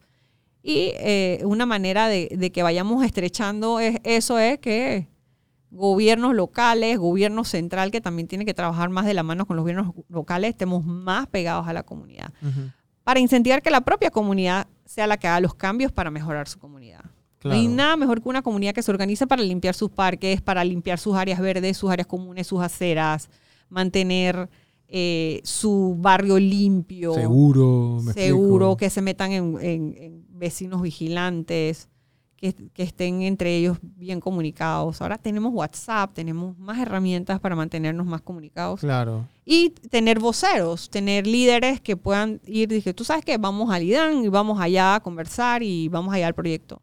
A veces yo le digo a la gente, cotizaste, sabes cuánto cuesta, Eh, tienes los papeles y, y falta eso, ¿no? Como ir construyendo ciudadanía, que la gente sepa que tiene derechos, pero que esos derechos también conllevan que tú seas parte y tu deber es pedirlos, acceder a ellos y no quedarte sentado esperando que eh, o sea, venga a ti. O sea, obviamente nosotros tenemos promotores que van a las comunidades, Claro. pero si tú no hablas, si tú no dices lo que estás pasando, y eso a nivel de las comunidades, eh, va pasando esto, porque el gobierno ve todo el país. Y como te decía, la ciudad son 26 corregimientos y 26 corregimientos con realidades Totalmente diferente. ¿no? totalmente diferentes, totalmente, totalmente diferentes. Sí, los problemas de Bellavista y de San Francisco no van a ser los mismos que de Pacora o... Pero tú sabes que en pandemia, en ¿no? pandemia pudimos ver que tú podías tener gente viviendo en San Francisco o en Bellavista y hubo gente que quedó sin trabajo y sin comida. Sí. Mucha gente. Y que tuvieron que perder la vergüenza. Yo recuerdo siendo gobernadora, mujeres llorando y dice, necesito comida, no tengo comida. Y me da pena pedirlo porque vivo en este lugar que está bien, pero me quedé sin plata. Yo no tenía ahorros, o sea, vivía para pagar mi alquiler, Vivía de la, Eh, darle del día a día, del buen- cheque al cheque, ¿no? Como dice uno. un buen lugar a mis hijos, pero no tengo ahorros. Y, y tú, dices- tú dices, no te preocupes, o sea, si no tienes que comer, tenemos que ayudarte, no te preocupes. Me tocó Claro. en recorridos también que a veces, o sea, también como funcionario tú puedes tener una discrecionalidad así. Había al inicio de la pandemia funcionarios que decían, ah, no, pero es que él tiene un buen carro. Y a mí me tocó en recorridos decir que, pero espérate, hay que ver si la persona puede tener ese buen carro, pero si la persona no tiene comida, estamos en cuarentena total. ¿Qué va a hacer? ¿Vende el ¿Cómo carro? lo- cómo- ¿Quién le va a comprar el carro? No se va a comer el carro. ¿Me, o me sea, empeña el carro qué? ¿sabes? Y, y gente llorando que me decían, no, pasaron de largo, no me dieron bolsa porque tengo un carro afuera, eh, pero gobernadora, yo ah, llorando, mírenme, miren, no tengo comida. Y yo llamaba, ven acá, ¿cómo tú no le vas a dar comida a la persona por el carro? Ella no se va a comer el carro, no tiene, mira, entra, mira. Y dije, no, no, entonces digo, la instrucción siempre era es que una casa, una bolsa, porque no sabíamos eh, La co- realidad. Te pongo un ejemplo. Cuando pasó la invasión, en mi casa no había comida. Mi mamá no había ido al súper y estábamos todos encerrados. Y mi papá tuvo que salir de la casa e ir a, a- a buscar una bolsa de comida en, en los bomberos que estaban repartiendo. Y los vecinos nos tuvieron que dar latas de tuna y compartirnos cosas. Y no era que mis papás no trabajaban, ¿no? Pero esas cosas pasan. Ponte, es cuarentena total y no, no fuiste al súper. No y- tienes comida. Y no tienes comida. Entonces, a veces es como ese, lo que te digo, el sentido común, el sentido humano, y claro, tú tienes que verificar también porque ahí juega vivo. Sí, la juega gente, vivo. la gente se desensibiliza Sí. y entonces piensan y, y entonces tú sabes, ¿no? El, disparan y después preguntan, como dice uno, ¿no? Sí. Y esas son cosas que por eso te digo. Hay gente que a veces vive el día a día, pero decidieron para darle una mejor condición de vida a sus hijos. Yo conozco gente que dicen, bueno, me fui de tal barrio súper peligroso a vivir en un mejor lugar para que mis hijos no crezcan donde yo crecí. Y esa persona puede estar súper apretada ahora mismo. O sea, que el cheque le está alcanzando para pagar su alquiler, la luz, la escuela, pero no está ahorrando. Mm, Por eso me gusta tu programa. Porque hay que emprender. sí. Y en la pandemia, mucha gente que se quedó sin trabajo empezaron a vender empanaditas, a vender cosas, a, a usar las redes sociales para... Pilotos de copa. eh, Sí, ¿no? Y se reinventaron, se gente que tenía que reinventaron. vivir, o sea, comenzaron a reinventaron. hacer. Tengo un buen amigo mío y, y me dijo, yo me quedé sin trabajo en plena pandemia eh, y se metió a hacer sándwiches de pollo con la esposa. No te puedes echar a llorar, ¿no? a, a- a- a deprimirte. Digo, te vas a sentir mal. Claro. Nadie quiere perder su trabajo. Nadie quiere perder su trabajo. Yo he pasado por esa situación. A los 40 años, la empresa donde yo trabajaba cerró. Yo nunca había vivido eso. Y uno siente como que, wow, voy a empezar de nuevo. A mí me gusta decir mucho de nuevo, porque uno no empieza de cero. Tú empiezas de nuevo con toda la experiencia que tú tienes. Y lo único que tú puedes hacer ahí es pararte bonito y decir que, bueno, ya esto se cerró. No vale de nada ahora lamentarme que, ay, que por qué se cerró la empresa, que ahora qué voy a hacer. No. Yo soy una profesional, voy a hacer lo que me gusta. Seguí con mis comunicaciones. Y estuve en un emprendimiento de ventas de ropa con una socia. y, de lo que me liquidaron, metí una platita, me gané un poquito más ahí, no, me gané mucha plata. O sea, fue como un, un par de cositas que vendimos, recuperé una platita ahí y, y me dediqué a ayudar a empresas a, a promocionar sus, sus- productos. Yo tuve la ventaja de, por haber empezado muy joven, de haber sido pues una presentadora de noticias y una persona conocida que muchas marcas en ese periodo me empezaron a buscar para promocionar sus productos. Que a través de las redes sociales tú puedes hacer ese tipo de, de tener esos Tú eras, tú ingresos. eras un influencer sin que existiera el término en ese término momento. influencer, sí. Porque eh, por lo menos en la época en que yo empecé a hacer lo que se dice influenciador, tú no hacías como ese spam de, eh, de que no, yo uso tal y cual, sino que estas marcas que por lo menos me buscaron de embajadoras decían, al final tú eres como una valla andante. Móvil. La gente te va a preguntar, oye, pero ¿qué fue lo que hiciste? O eh, eso dónde lo conseguiste Claro. era muchísimo más orgánico, era, tiene que sentirse que lo que tú estás usando es parte de ti. Ujú. O sea, es que tú real... Y yo no promociono cosas que... Yo no podría promocionar que, dime, el emparedado de pollo a tu amigo si a mí no me gusta el pollo, ¿no? Yo tengo que amar el pollo para decir, hey, Claro. y lo tengo que probar y me lo tengo que comer. Claro. Porque no voy a decir que el emparedado es bueno, Si no, Si no si es no te gusta. Sí. Y también tenía esa suerte, ¿no? Que me mandaban los emparedados, les hacía su... Yo, yo posteo todo lo que me mandan. Si hay alguien, eh, no, que tengo este emprendimiento, yo lo posteo.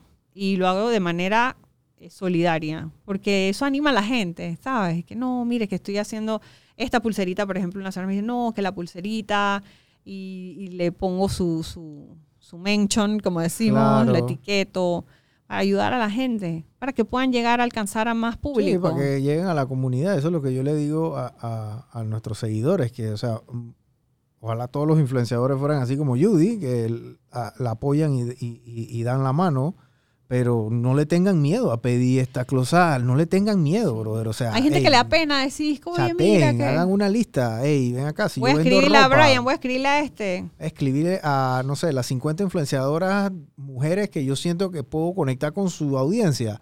Uno por uno. Hola, ¿cómo estás? Me llamo ¿Sabes? fulanita, tan, tan, tan. Y, y- ¿Cómo hacen los diseñadores, por ejemplo, de ropa? Dicen, oye, te quiero prestar una blusa, te la pones y ellos en sus redes dicen, "Eh, la blusa que ella se puso es mía. Ujú. O sea, si una persona tiene eh, que si emprendimiento de zapatos, búscate una influenciadora que tú te guste, que tú sientas que se conecta con tu producto y tú le dices, yo quiero que te pongas mis zapatillas. Claro. Sí. Pero yo creo mucho en, no hay mejor publicidad que verdad que tú apoyes comprando, Claro. porque al final la gente necesita ingresos. Sí. Sí. Sí, que, que el. Sí, yo también digo eso. Que, O sea, que es más el- bonito cuando tú le compras la pulserita y posteas para ayudar a la persona. Pues sí que- Totalmente. pero si es de comida, ahí sí pueden Ahí sí pueden man- mandar para ver si es verdad que está bueno. Tú, tú, allá, en- allá en Colón tienen el, el plantintá, que, que Ajá, esa- las empanaditas. esas son plantintadas eh, esos son Deliciosas. brutales. Brutales. Es complicado conseguirlas aquí en Panamá. Hay como que, oye, no sé. Hay que mandarlas. Hay, que, mandarlas hay a que buscar. exportar, hay que importarlas. Sí, que ir a la hermana República de Colón a Ah. buscarla, porque aquí en Panamá a veces tú dices... Pero ah, las has probado. Sí, claro, como no. O sea, son buenas, brutales. Ahí me acuerdo. me- me- Yo en tengo el- que ir para Colón pronto. Cuando vaya te voy a Bueno, traer. trae- tráeme, por favor. A traer plantintas Sí. y para ti. Mi, mi ex jefa en Banco General, Yuribia Young, ella era de Colón y ella Traía traía a veces. Y entonces había un pan súper famoso que la ella- michita. No, había un pan bon. Albón, del- oye. sí, sí, para sí, eso, pero- para, para, para Semana Santa, es que es- Pero es la, la, ay, la panadería donde ella iba. La eh, baguette de la panería Yo Colón. creo que era la baguette. La baguette. Eran, la- los bon de la baguette eran ricos y las, les pasaban la brocha Ey, de miel. Cuando íbamos, que a veces nos tocaba ir allá a Zona Libre, yo iba con ella. eh, misión bancaria, ojo. Ey, ella, cuando decían no, que Yuri iba para Colón, ey, era una lista de gente que pedía el pambón. Es delicioso. Llevamos como 10. Delicioso. Fácil, fácil. delicioso. Bueno, yo comí bastante bon de la baguette, michitas de pan, eh, panadería Colón y los plantintas. Muy ricos. Sí. Sí. Yo, a mí, el- todo lo que sea con pan. eh, Sí, yo soy sandwichera, me gusta el sándwich. Por lo menos en Colón nosotros el, el bon ahí con mantequilla, queso amarillo. Claro. Es, como tradicional en Semana Santa, pero ahí así lo puedes comprar todos los días. ¿no? Claro. Creo que la baguette ya no, ya no existe. me ya no, parece. bueno, no sé, yo no tengo. No, tenía la referencia, pues, pero yo creo que en estos días pregunté. Y si está, qué bueno, porque es buenísimo. Aquí en Panamá sí he probado el bon de acá, creo que mucho es por Río Abajo, pero... Colón es Perdón. Colón. Colón es Colón, Judy, es ¿no? Colón. Está la, re- ori- la original, la receta original. Ahora me van a decir acá, no, que la receta original está acá. No, la de Colón está buena. Está súper buena.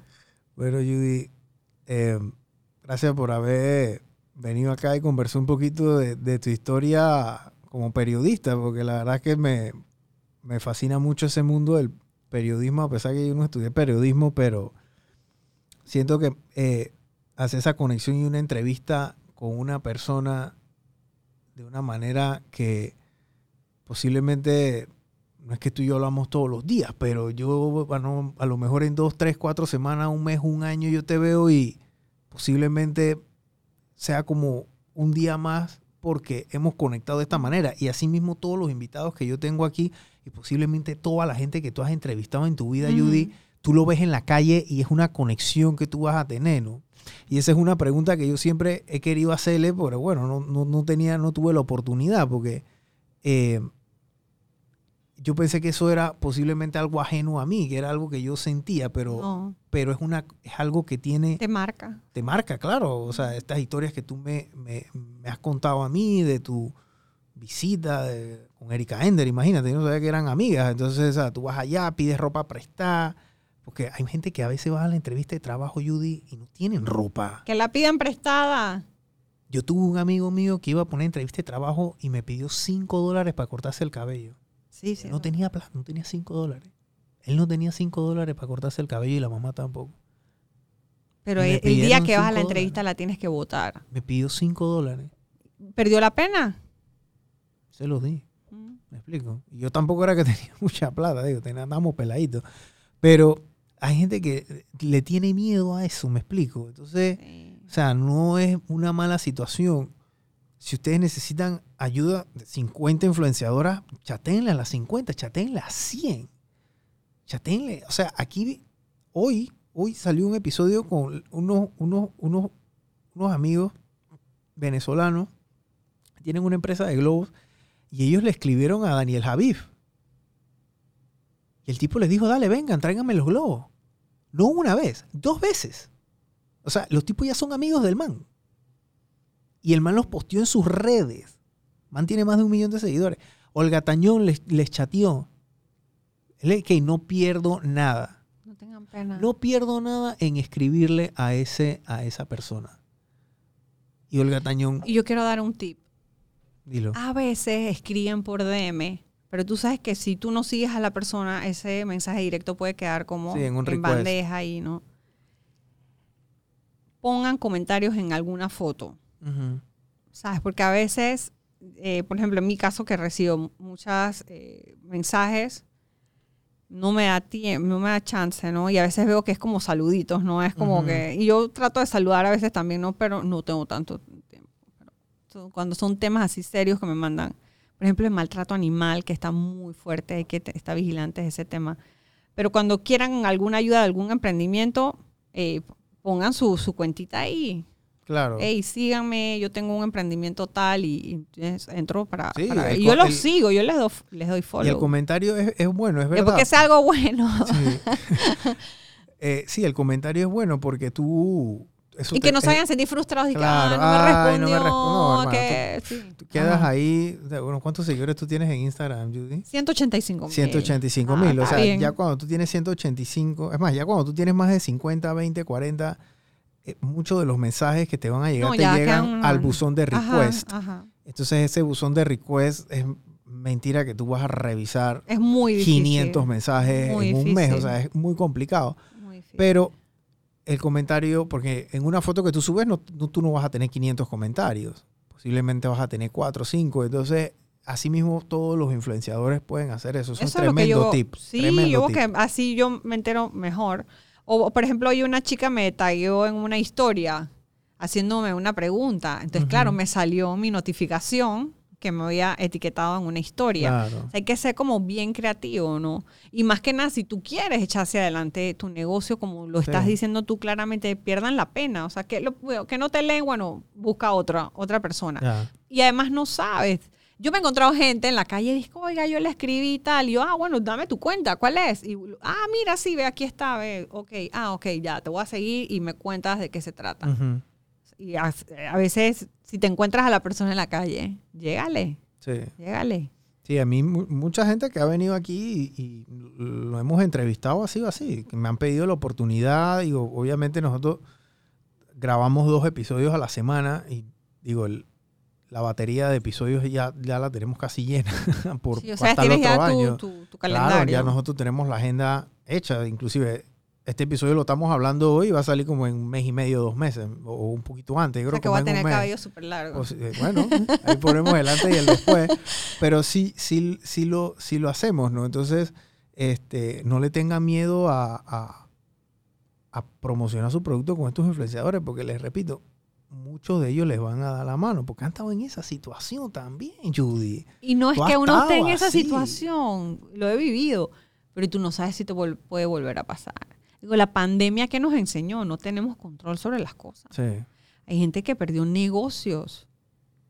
Hay gente que quedó con secuelas de enfermedades que quizás no, no, no pueden dedicarse ahora mismo Claro, al y- trabajo que se dedicaban porque y- quedaron con Y secuelas van a de vivir COVID. así el resto de su vida. Así es. y Entonces, eh, no hay que ser cortoplacista ni buscar esa gratificación inmediata como bueno, generalmente las nuevas generaciones o algunas personas podemos caer en ese ya, de ya para allá. Sí hay que planificar cosas, ¿no? Eh. Yo voy a hacer esto porque quiero alcanzar esto otro. Pero a lo que iba es, sí hay que vivir más en el presente, conectar más con el hoy. Porque como tú terminas tu día de estas 24 horas, tú te vas abriendo, tú vas cimentando ese camino que tú quieres recorrer y al final nosotros no sabemos por qué puertas nos vamos metiendo. Y en esa puerta desconocida tú no sabes si puede venir una experiencia enriquecedora como a muchos emprendedores le pasa. Pero algo que sí es importante, esto lo opino yo, tú sabes más que yo de esto, pero yo creo que uno se tiene que meter en algo que le apasione Totalmente. y que tú conozcas. Y si es algo que te llama la atención, pues métete a aprenderlo, para que no te echen cuentos, porque así lo disfrutas mejor. Pero yo he visto gente que no le va bien porque se meten a vender cosas que no entienden o se meten en negocios que no les apasionan y viven frustrados. Y al final, yo creo que todo eso también va afectando el mismo desarrollo de- del emprendimiento, porque si, Sí. si no estás conectado con eso, al final la gente va a tu negocio no porque es grande o es chiquito, sino por cómo tú lo haces sentir, la experiencia de eso, la- las conexiones de lo que hablamos, ¿no? Todo es emoción, sentimientos, sabores, experiencia. Entonces tiene que gustarte lo que haces. Totalmente. Bueno, Judy, gracias por habernos visitado. Gracias Gracias, por habernos. Espero que espero yo que yo lo haya hecho bien y haya. Oh, tú eres entre- fantástico, eres súper natural, conversando. Este, y gracias por todo ese aporte que, que le has dado y esos tips a, a los que nos siguen. Y también que nos hayas contado un poquito de tu historia, ¿no? Porque es. es- es- Soy es- viejita ya. no, es importante ¿eh? y es especial también. Porque comenzaste a los 19 años, viniste de Colón, o sea, con una mano adelante y la otra atrás, porque tampoco es que tenías mucha plata, no tenías padrinos aquí ni nada, o sea, viviste, viviste sola, o sea, y esas son cosas que mucha gente del interior hace y migra acá a Panamá, cosas Sí, que mis el- papás fueron claves, ¿no? el capi- sí, pero claro. uno es limitado. Dije, te pago la universidad, pero tienes, tienes que echar para Sí, adelante. tú tenías que, o sea, tú saliste a trabajar. A los, a los 19 años ya me independicé. literal, y así Sí. mucha gente hace eso cuando, Cuando viene del cuando vienen del Y interior. que no ¿no? conoces a nadie. no conoces a nadie, solo. viven solos, eh, o se juntan con dos, tres amigos que también venían de allá del interior, migran. Entonces, esa, esas aventuras, uno, a mí siempre me las respeto más, ¿sabes? Porque, digo, yo em- no es que yo emigré, yo fui a estudiar a los Estados Unidos en otras situaciones totalmente diferentes, pero no es que yo estaba pasando la mala aquí en Panamá, ni mucho menos, pero una persona que sale del interior o sale de Colón o sale de, de un lugar que no es la capital, busca una mejor oportunidad, Judy. Porque hubiese sido fácil tú quedarte en Colón ahí haciendo cualquier cosa. O trabajando en zona libre o lo que sea. Estuve a punto. Eso era, e, ese, ese- ese- ese era Yo hice práctica en, en, zona libre con, con Grupo Wisa, con Wacket. Así que para que tú veas cómo la vida al final te va poniendo personas, te va poniendo gentes y, en estos 47 años de vida yo puedo decir, yo, yo me siento orgullosa y lo decía en una entrevista pasada. No sé qué piensas tú o piensan los demás sobre mi vida o mi carrera, pero lo importante es que yo me siento orgullosa de lo que yo he hecho. Yo sé cuál es el sacrificio que he hecho, lo que me ha costado y independientemente de que siempre ande con una sonrisa o siempre ande con positivismo. Y me encanta porque la gente a veces piensa "Ay, que ah, la vida de ella es fácil, ella está súper bien. Claro que no me quejo de nada porque tengo salud, mis hijos están bien, estoy trabajando eh, con la pasión que siempre lo he hecho, pero yo me siento súper, súper contenta de todo lo que he, he desarrollado y me siento que todavía me falta muchísimo más, ¿sabes? Yo creo que esas ganas de tú querer saber más, aprender más, no la puedes perder todos los días, sea cual sea la edad que tú tienes. Si quieres cantar, si quieres actuar en teatro, si quieres aprender a tocar un instrumento. Yo lo hice en diferentes etapas de mi vida y edades, porque me atrevía y decía, no tengas miedo al ridículo, no tengas miedo al que dirán, no tengas miedo al rechazo. Ey, dale, si al final cuando tú te encierras en tu cuarto, tú no te puedes engañar a ti mismo, ¿sabes?